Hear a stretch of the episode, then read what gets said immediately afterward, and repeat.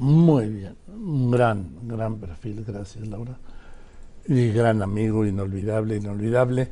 Y voy contigo, Laura Cardoso, el homenaje de anoche y el de hoy.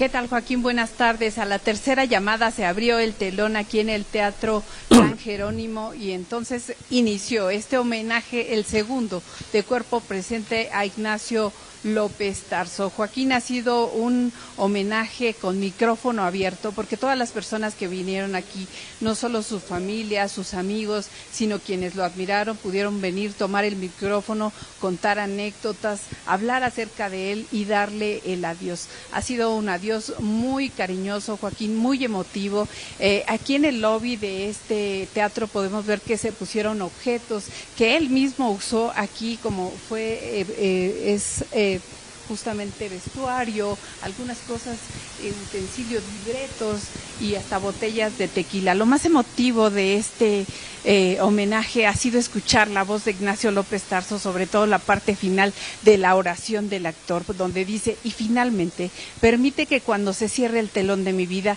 no quede en deuda con nadie y sienta la satisfacción de haber cumplido con lo que tú esperabas de mí.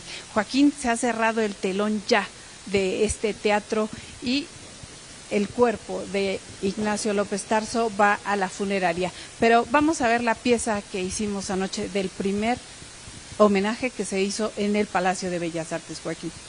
A Ignacio López Tarso no se le regatea ni una sola palabra de amor, no se le regatea el cariño, el reconocimiento y todo el conocimiento que deja. Anoche se le dio el adiós en un vestíbulo lleno de flores, en un palacio de bellas artes, donde se despide a los grandes. Ahí estaba, dormido, en un sueño eterno, pero con el cariño de su familia, de los amigos, de quienes lo admiraron. Se va su cuerpo, pero no su alma que nos deja en cada uno de sus personajes. Aquí se queda Macario, el hombre de papel y el caballero de la triste figura. En el adiós fueron sus amigos los que hicieron un anecdotario de la vida de López Tarso e hicieron una larga lista de adjetivos. Y es que como dicen los actores Salvador Garcini y Tina French, su cerebro tenía más textos que una biblioteca porque su memoria era prodigiosa. Era más extensa su, su, su mente y, sus palabras que, que cualquier libro, que cualquier enciclopedia tenía todas las palabras del mundo. Y a ese recuerdo del hombre que no solo fue actor, sino seminarista, militar, agente de ventas, indocumentado, estudiante del Instituto Nacional de Bellas Artes y diputado federal, se sumaron los actores Luisa Huerta, Sergio Corona, Leticia Calderón y César Costa.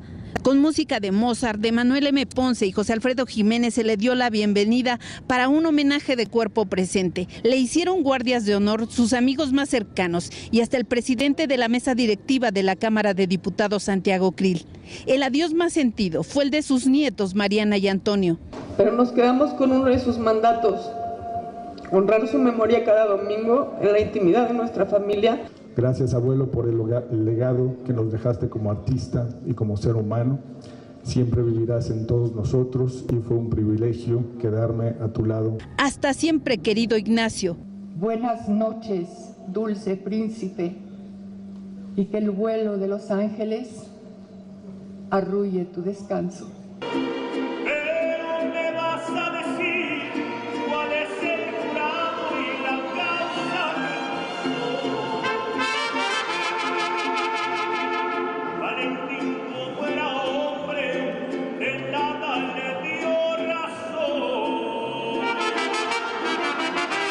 Las imágenes son de Luis Ramos, Ricardo Rodríguez, Alex Elizalde y Julio Reyes. Soy Laura Cardoso Tierra, Fórmula Noticias.